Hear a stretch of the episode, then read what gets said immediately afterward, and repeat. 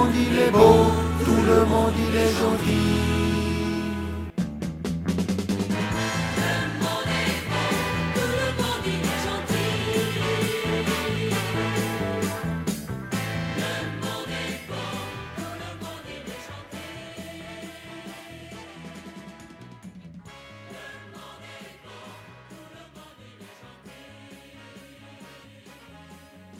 Bonjour tout le monde. Dans notre billet d'aujourd'hui, nous vous proposons la lecture d'un texte tiré d'un livre intitulé Subpolitique de la médecine. Ce texte est extrait d'un livre écrit dans les années 1980 par Ulrich Beck et dont le titre est La société du risque. Dans ce chapitre, il livre au lecteur l'analyse qu'il fait au sujet du rôle de la médecine, de son évolution et de celle qu'il pressent pour celle-ci dans un futur proche. Une remarque faite par notre lectrice Caroline de Cibourg incite la rédaction à préciser que le constat et les données factuelles, tout spécialement en ce qui concerne la procréation médicalement assistée, se doivent d'être rapportés à l'époque. Notre choix porte donc plus sur l'aspect d'une perspective historique, propre à mettre l'accent sur ce qui est sans doute plus une construction politique de la vocation médicale qui est comme une évolution naturelle. Définition sous laquelle toute évolution scientifique tend à vouloir se présenter, à l'inverse de la construction structurelle politico-économique à laquelle elle répond pourtant de plus en plus clairement. Sans plus de commentaires, nous vous donnons lecture de ce texte qui nous a été transmis par un auditeur, Jean-Pierre Cazelot, dans le début de la crise sanitaire dans laquelle pour l'instant nous restons profondément empêtrés. C'était Jean-Luc Rechat pour la lecture de cette introduction. Avec nos remerciements pour cet auditeur, nous vous laissons à l'écoute de ce texte.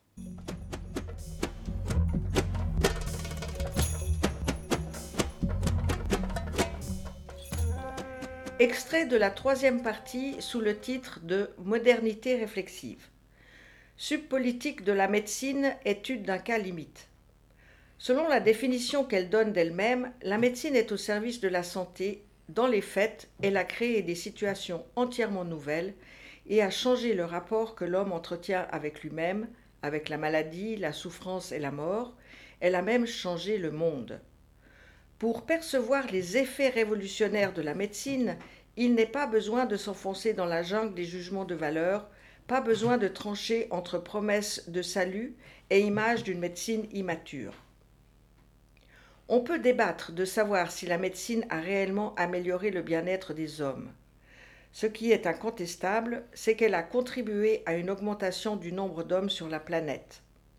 La population terrestre a presque décuplé au cours des 300 dernières années. Le phénomène est à rapporter avant tout à la diminution de la mortalité infantile et à l'augmentation de l'espérance de vie. En Europe centrale, les personnes relevant de différentes situations sociales inégales peuvent espérer, si les conditions de vie ne se détériorent pas de façon drastique dans les années à venir, atteindre en moyenne l'âge de 70 ans, qui, au siècle dernier, était encore considéré comme un âge canonique. Cette évolution tient essentiellement à une amélioration des conditions d'hygiène qui aurait été impensable sans les résultats de la recherche médicale. La mortalité a baissé parce que les conditions d'existence et d'alimentation se sont améliorées et parce que l'on dispose désormais de moyens de lutte efficaces contre les maladies infectieuses. La conséquence en est une croissance démographique dramatique, en particulier dans les pays pauvres du tiers-monde, qui s'accompagne de problèmes de famine et de misère politiquement cruciaux et d'une croissance extrême des inégalités à l'échelle mondiale. On observe une toute autre dimension des conséquences de la médecine sur la société avec la déconnexion du diagnostic et de la thérapie dans l'évolution actuelle de la médecine. L'instrumentarium scientifico-diagnostique les nombreuses théories et nomenclatures psychodiagnostiques et un intérêt scientifique qui s'engage toujours plus avant dans les tréfonds du corps humain et de l'âme humaine se sont dissociés de façon dorénavant patente, de la compétence thérapeutique et ont fini par condamner cette dernière à être toujours à la traîne. Il en résulte une augmentation dramatique des maladies dites chroniques, c'est-à-dire de maladies qui sont diagnostiquées en raison de capacités de repérage médico-techniques accrues, sans que l'on dispose ni même n'envisage de thérapies efficaces pour les traiter. À son stade le plus avancé, la médecine produit des situations de maladie qu'elle définit elle-même comme incurables, temporairement ou définitivement, qui représentent des situations de menace et d'existence entièrement nouvelles et qui transcendent les frontières du système d'inégalité sociale en vigueur jusqu'alors. Au début du XXe siècle, environ 40 personnes sur 100 mouraient de maladies aiguës. En 1980, le pourcentage n'en était plus que de 1%. La proportion de personnes succombant à des maladies chroniques est en revanche passé de 46 à 80% dans le même intervalle. Il est de plus en plus fréquent que la mort soit précédée d'une longue période de souffrance. Pour les 9,6 de citoyens de la République fédérale allemande, Allemagne de l'Ouest, enregistrés comme ayant des problèmes de santé au cours du recensement de 1982, environ 70% souffraient de maladies chroniques. Au cours de cette évolution, il devient de plus en plus exceptionnel d'obtenir une guérison au sens où l'entendait la médecine à l'origine. Cependant, il ne s'agit pas là d'un pur échec de la médecine.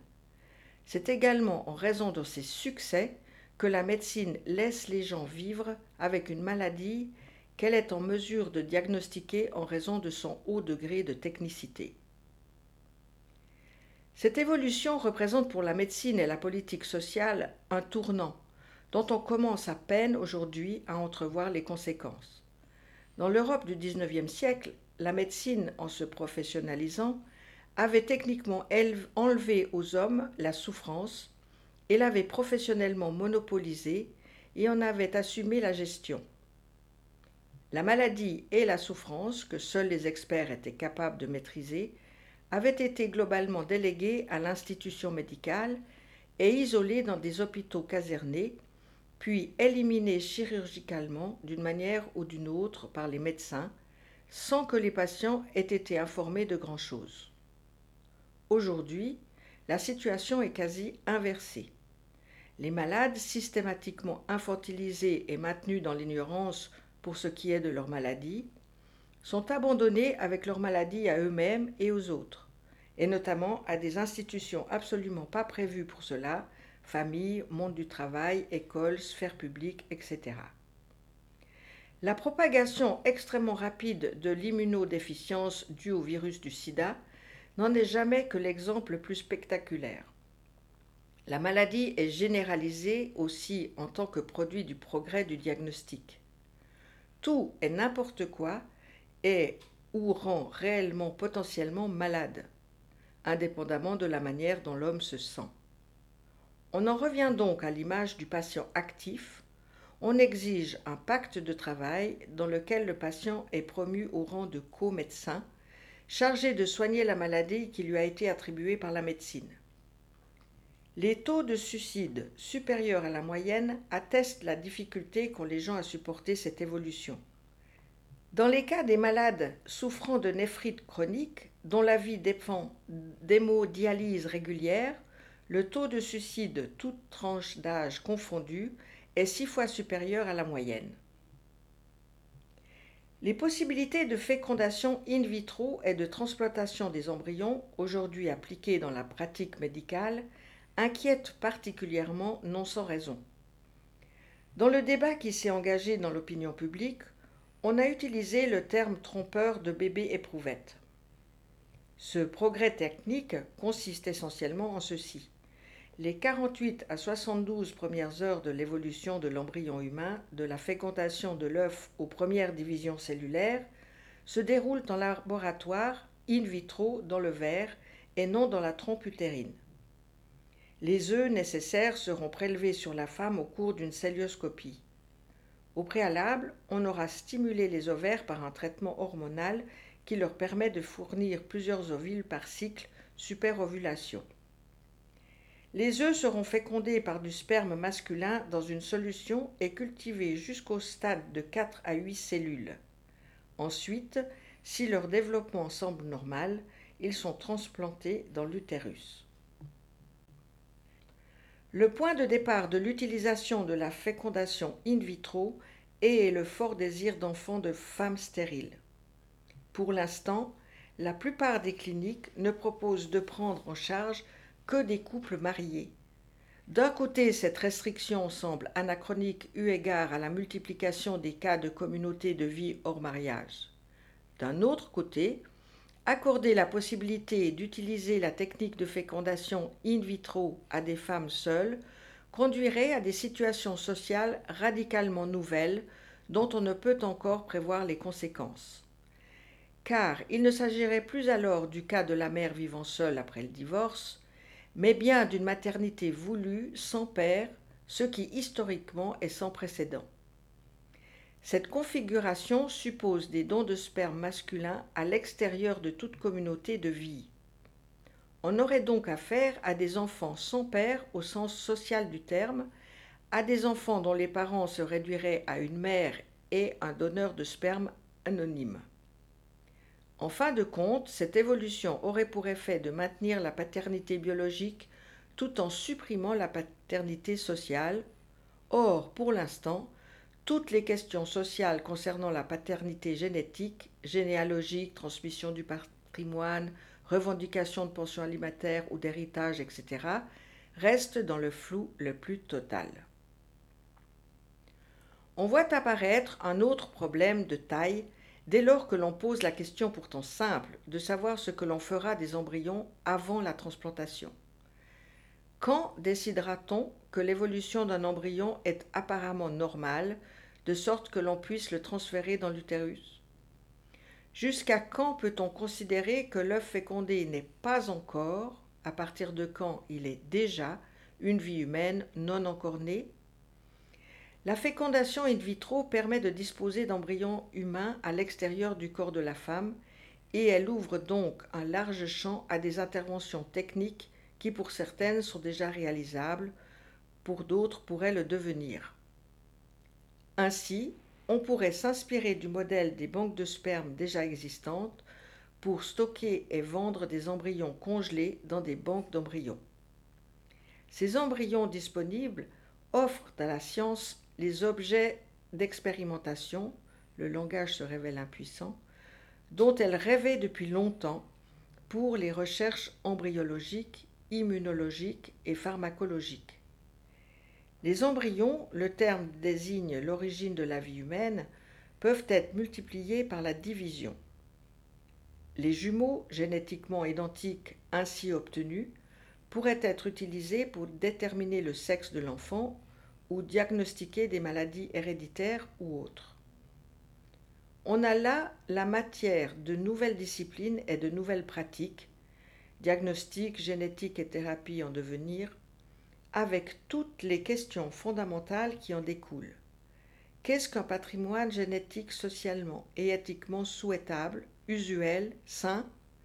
Qui doit prendre en charge ce contrôle de la qualité des embryons?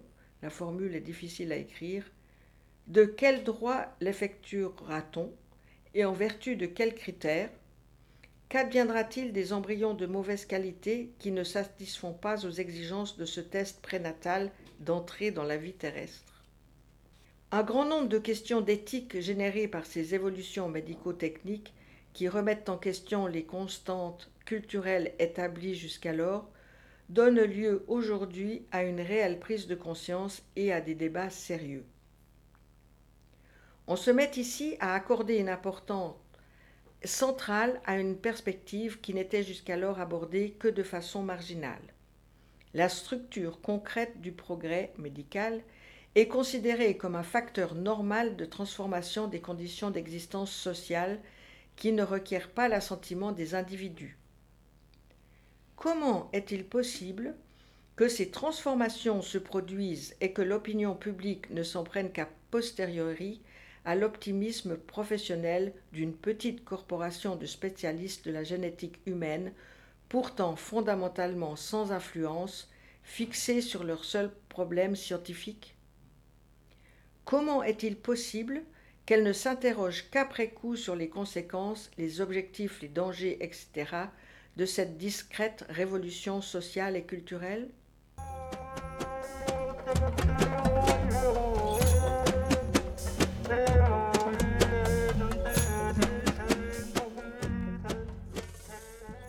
D'un côté, on crée ici, à partir de quelque chose d'apparemment semblable, le progrès médico-technique, quelque chose d'incomparable.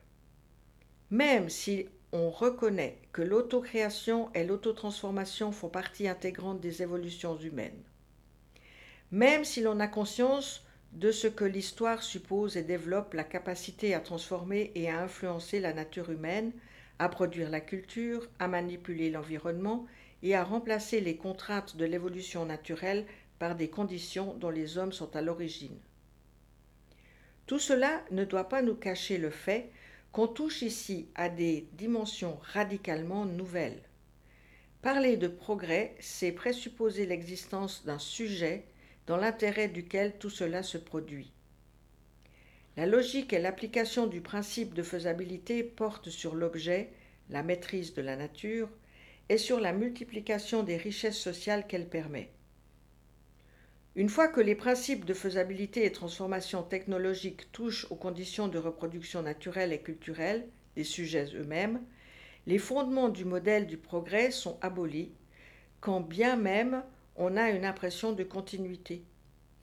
La poursuite des intérêts du bourgeois abolit les conditions d'existence du citoyen qui, conformément à l'imagerie de la répartition des rôles dans la société industrielle, doit garder en main les fils démocratiques de l'évolution.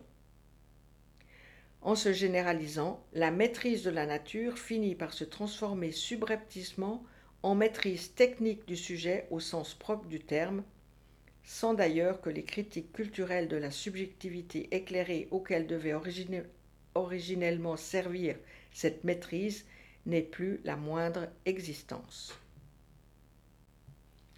Or, on prend congé en cachette d'une époque de l'histoire de l'humanité sans que le besoin ne se fasse sentir pour autant de s'abriter derrière on ne sait trop quelle preuve d'assentiment. Tandis qu'en République fédérale et dans d'autres pays, des commissions d'experts rédigent des rapports sur les conséquences possibles et globalement imprévisibles de cette nouvelle étape, ce qui veut dire aussi qu'il faudra attendre longtemps avant d'en voir les conséquences politiques et juridiques, le nombre d'enfants procréés grâce à la fécondation in vitro est en augmentation rapide. Entre 1978 et 1982, on a comptabilisé plus de 70 naissances. Début 84, le nombre d'enfants nés dans ces circonstances s'élevait à 600 rien qu'en République fédérale. Les cliniques pratiquant la fécondation in vitro ont de longues listes d'attente. En raison de sa structure, la médecine dispose donc de toute liberté pour la mise en pratique et l'expérimentation de ces innovations. À la critique de l'opinion publique et au débat sur ce qu'un chercheur peut et ne peut pas faire, elle répond par la politique du fait accompli. Évidemment, on aborde aussi des questions d'éthique scientifique. Mais elles ne font que court-circuiter le problème et s'apparentent à une tentative de réduction du pouvoir de la monarchie à la morale du palais royal. Le mécanisme apparaît plus nettement encore dès lors qu'on rapporte le mode de fonctionnement des décisions à l'ampleur des transformations sociales qu'elle implique dans la politique et la subpolitique de la médecine. Si l'on transpose dans le champ de la politique officielle ce qui reste possible et même tout naturel dans le domaine de la médecine, en dépit de toutes les critiques et tout le scepticisme que l'on développe à l'égard du progrès, on obtient un véritable scandale qui consiste à appliquer des décisions fondamentales portant sur l'avenir social sans passer par le Parlement ni la sphère publique et à déréaliser le débat sur les conséquences par la pratique de leur réalisation. Il ne faudrait pourtant pas voir là l'expression d'un échec de la qualité morale de la science. En raison de la structure sociale même, il n'existe pas dans la subpolitique de la médecine de parlement d'exécutifs dans lesquels on pourrait examiner à l'avance les conséquences possibles des décisions. Il n'existe pas même de lieu social de la décision, et donc, en fin de compte, pas de véritable décision fixée ou fixable. Il faut bien se représenter une chose.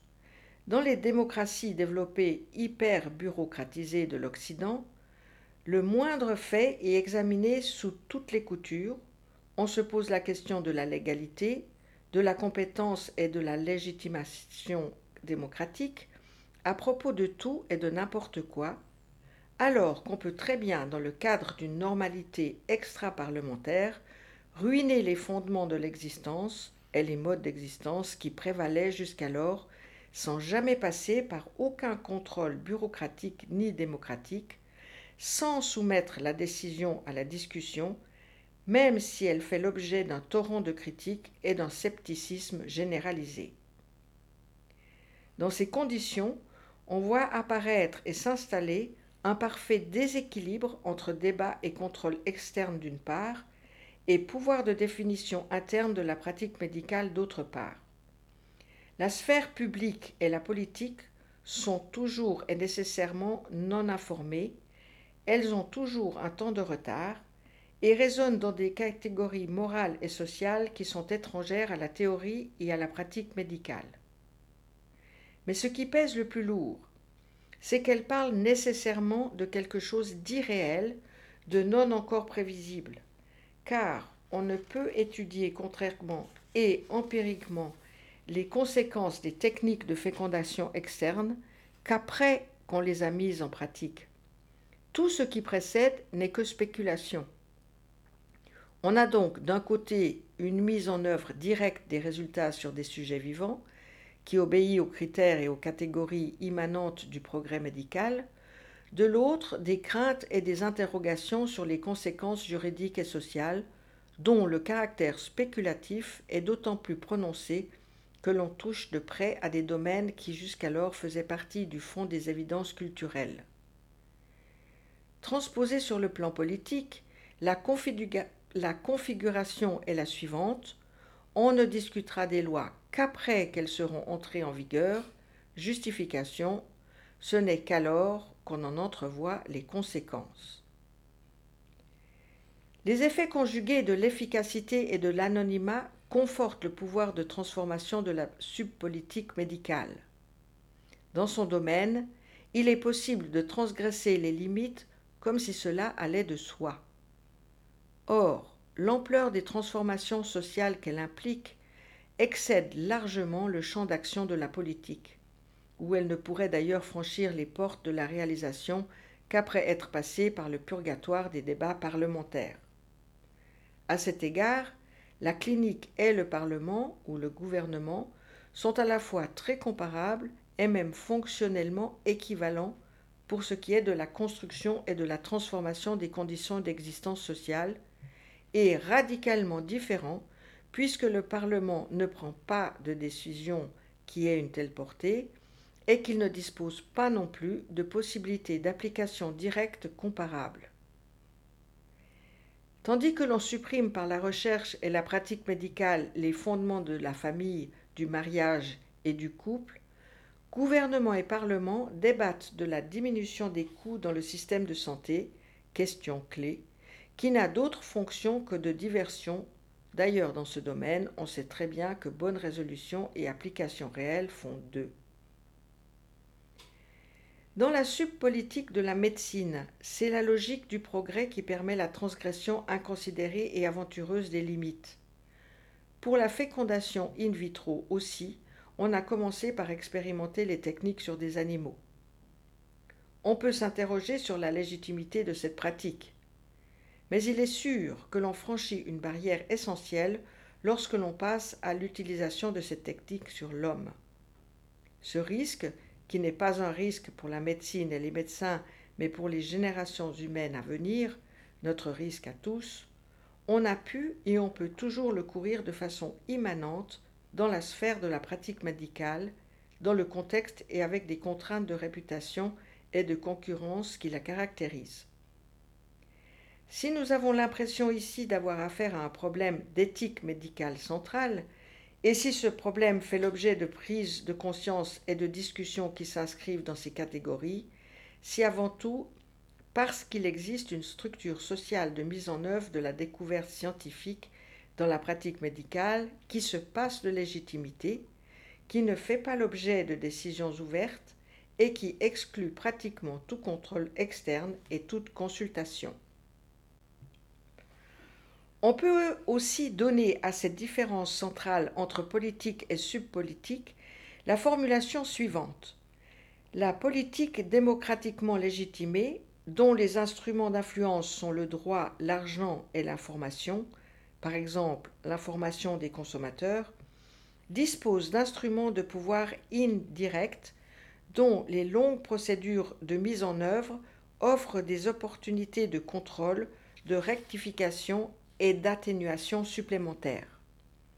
La subpolitique du progrès, elle, est absolument directe. Exécutif et législatif y sont réunis entre les mains de la recherche et de la pratique médicale, si l'on transpose dans l'industrie le management d'entreprise. C'est le modèle des pleins pouvoirs non différenciés, qui ne connaît pas encore la séparation des pouvoirs et dans lequel on aborde des objectifs sociaux qu'après coup, comme des effets secondaires dont on concède l'existence aux personnes touchées après que tout cela est devenu réel.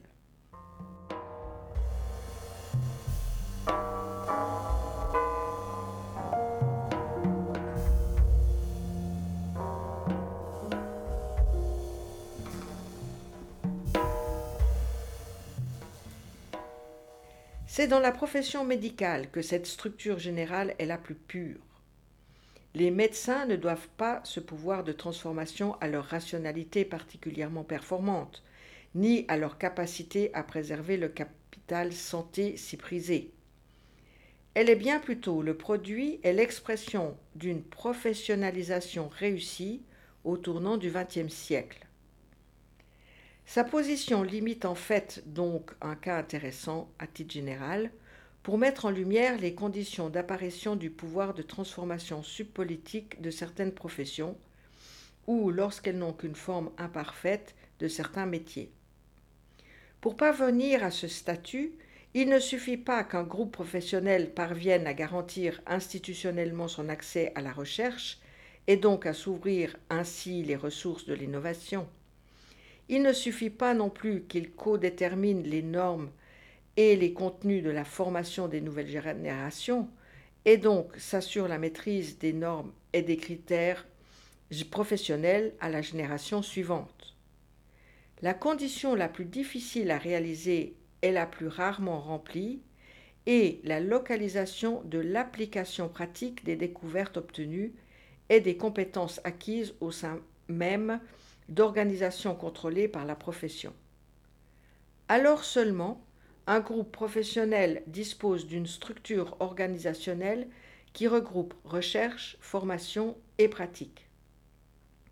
Seule cette configuration permet au pouvoir de transformation de se déployer et de se conforter indépendamment de tout assentiment extérieur. La clinique est le paradigme de ce cercle de pouvoir professionnel. Toutes les sources d'influence de la subpolitique professionnelle y sont confondues et elles se confortent et se renforcent mutuellement. Cette situation n'a pas de précédent historique.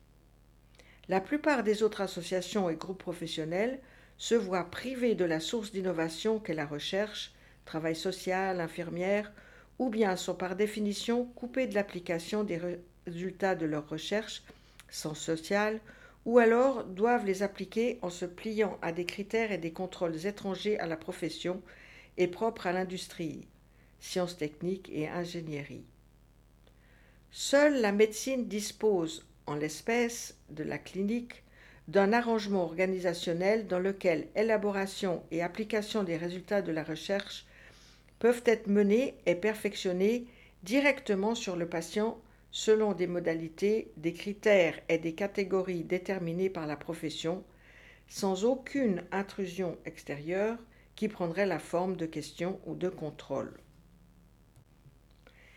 Ainsi, la puissance professionnelle qu'est la médecine s'est assurée et construit une protection fondamentale contre les tentatives de participation et d'intervention politique et publique. Dans le domaine pratique du diagnostic clinique et de la thérapie, elle dispose de la force d'innovation qu'est la science. Mais elle est aussi son propre Parlement et son propre gouvernement dans le domaine du progrès médical. Et lorsqu'il faut se prononcer sur des fautes professionnelles, il n'est pas jusqu'au troisième pouvoir de la jurisprudence qui ne recourt à des normes et des catégories forgées et contrôlées par la médecine. Ces problèmes en raison de la construction sociale de la rationalité, ne peuvent en fin de compte être tranchés que par des médecins et personne d'autre. Ce sont là des conditions dans lesquelles on pratique une politique du fait accompli qui peut s'élargir au point de porter sur les fondements culturels de la vie et de la mort.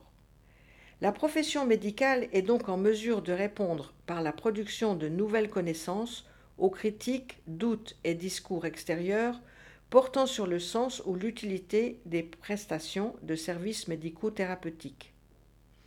Les attentes et critères d'évaluation de la société ne sont plus des données mais des référents réflexifs, c'est-à-dire élaborables, définissables et modifiables par les médecins dans la recherche, le diagnostic et la thérapie. Dans le cadre de ce monopole médical organisé, ce qui était socialement considéré comme santé et maladie perd de son caractère évident, naturel, et devient une grandeur façonnable de façon interne à la profession dans le travail de la médecine. La vie et la mort ne sont plus alors que des valeurs et des notions fixes échappant à l'intervention humaine. Ce qui est considéré et reconnu socialement comme vie et comme mort devient contingent dans le travail et par le travail des médecins et demande à être redéfini avec toutes les implications imprévisibles que cela représente, et ce, qui est plus est, sur le fond et à partir de faits, de problèmes et de critères produits par la médecine et la biologie. Le progrès de la chirurgie cardiaque et cérébrale oblige à adopter de nouveaux critères. Lorsqu'il s'agit de décider et de constater si un homme est mort, lorsque l'activité cérébrale cesse, mais que le cœur continue à battre, lorsque le fonctionnement du cœur ne peut plus être assuré qu'artificiellement par des appareils compliqués, lorsque certaines fonctions cérébrales ne sont plus assurées, de sorte que le patient est durablement inconscient alors que les autres fonctions du corps sont intactes, etc. Depuis que la génétique permet d'effectuer des fécondations in vitro, la vie n'est plus la vie, la mort n'est plus la mort.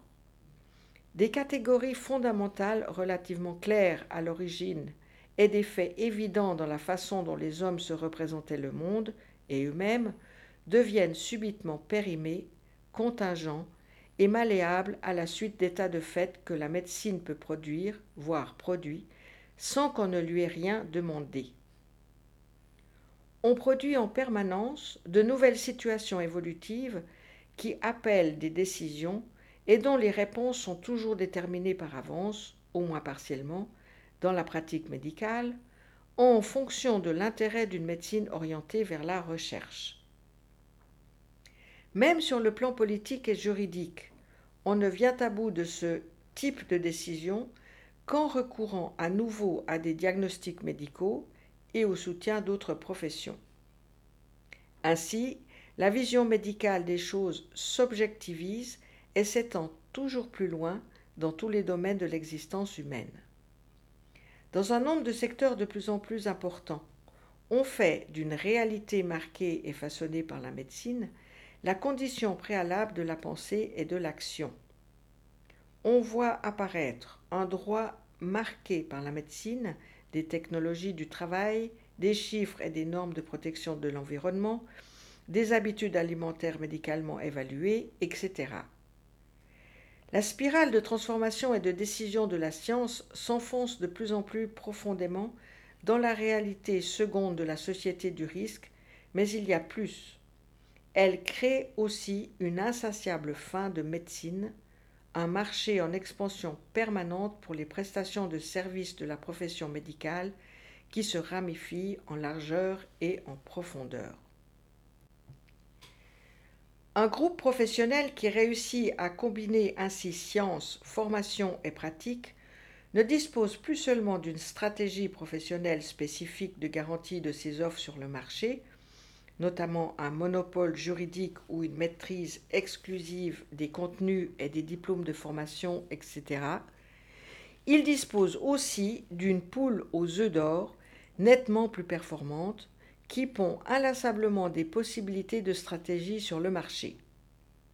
Cette assise de l'organisation de la profession équivaut à une stratégie de marché réflexive parce qu'elle permet à ce groupe professionnel qui détermine l'évolution cognitive de produire en permanence de nouvelles stratégies professionnelles dans le domaine d'activité dont il a le monopole. Il profite des risques et des situations de danger qu'il produit et étend continuellement son propre domaine d'action par les innovations technico-thérapeutiques qui s'y rapportent. Il ne faut pourtant pas confondre ou assimiler cette domination professionnelle de la médecine avec le pouvoir personnel du médecin. Le pouvoir de transformation de la médecine est perçu dans une forme professionnelle et celle-ci constitue une barrière caractéristique entre les intérêts privés des professionnels et la perception et l'exercice des fonctions politiques et sociales. Le policier, le juge, le fonctionnaire de l'administration ne peuvent pas non plus utiliser les pouvoirs qui leur sont attribués pour accroître leur pouvoir personnel, comme le ferait un prince dans son royaume, parce que les dispositions légales, les contrôles et les supérieurs hiérarchiques les en empêchent. Ils ne le peuvent pas non plus parce que la forme professionnelle institue de façon préalable une indifférence structurelle pour leurs intérêts économiques privés, revenus, carrière, etc., face aux objectifs et aux conséquences de leur travail. Le médecin est coupé des transformations sociales que peuvent produire ces interventions. Elles n'entrent pas dans son horizon et sont de toutes les façons ramenées au rang d'effet secondaire de sa pratique médicale. Ce qui lui importe avant tout, c'est le progrès médical tel qu'il est défini et contrôlé de façon immanente par la profession. D'ailleurs, les succès remportés dans ce domaine n'ont pas pour lui de conséquences directes. Ils sont traduits en opportunités de carrière, en rémunération et en position dans la hiérarchie. À cet égard, le médecin salarié qui fait avancer les recherches sur la génétique humaine est dépendant comme n'importe quel autre actif. Il peut être licencié, remplacé, contrôlé par d'autres qui jugeront s'il exerce ses fonctions de façon conforme aux exigences de la profession, il est soumis aux consignes et aux régulations venues de l'extérieur. Si l'on généralise ces remarques, on voit s'exprimer là une caractéristique supplémentaire de la subpolitique qui prend des formes diverses en fonction des domaines. Tandis que, dans la politique, la conscience et l'influence peuvent concorder au moins en principe avec les fonctions et les tâches telles qu'on les perçoit, dans le domaine de la subpolitique, conscience et effet réel, transformation sociale et influence sont systématiquement disjoints. En d'autres termes, l'ampleur des transformations déclenchées n'est pas nécessairement corrélée au gain de pouvoir ainsi obtenu et peut même aboutir à une relative absence d'influence. Ainsi, un groupe comparativement restreint de chercheurs et de praticiens de la génétique humaine se livrent sans conscience et sans plan dans le cadre de la normalité apparente de leur pratique professionnelle dépendante à un véritable bouleversement. C'était Caroline de Cibourg pour la lecture de cet extrait du livre d'Ulrich Beck, La société du risque. Ulrich Beck est professeur de sociologie à l'université de Munich. Son travail d'analyse est dédié, entre autres thèmes, à l'individualisme moderne, à la mondialisation et aux incidences des changements technologiques. Son œuvre est désormais reconnue pour la qualité de ses réflexions. Son dernier livre, Pour un empire européen, est paru chez Flammarion en 2007. Le texte qui vous a été lu a été traduit par Laure Bernardi.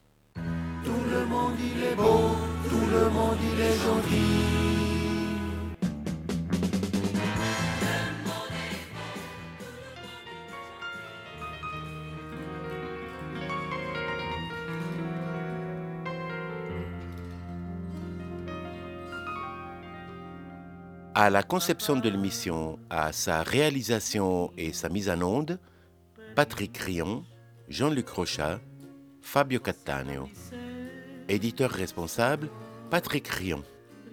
En partenariat avec les radios locales lausannoises Radio Django et Luz Antenna, qui permettent la diffusion des émissions de Le Monde est beau.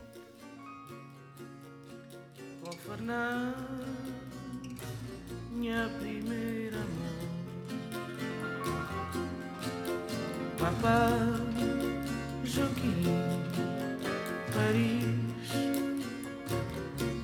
Você dá-me licença do e.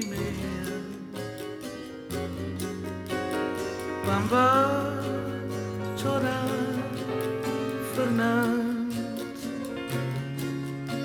Oh, Fernando, minha primeira amor. Sera fuori da janela tak me na got tak me na cacho canta ma que paz que me minha Fernandinha de meu minha primeira amor fuzzina, quella gianella, tak mi na god, tak mi na kačo. Cantamo, che pas che mi, mi afferma di me mia prima amore. Papa, Joaquim, Paris. Você dá-me licença do hora e meia.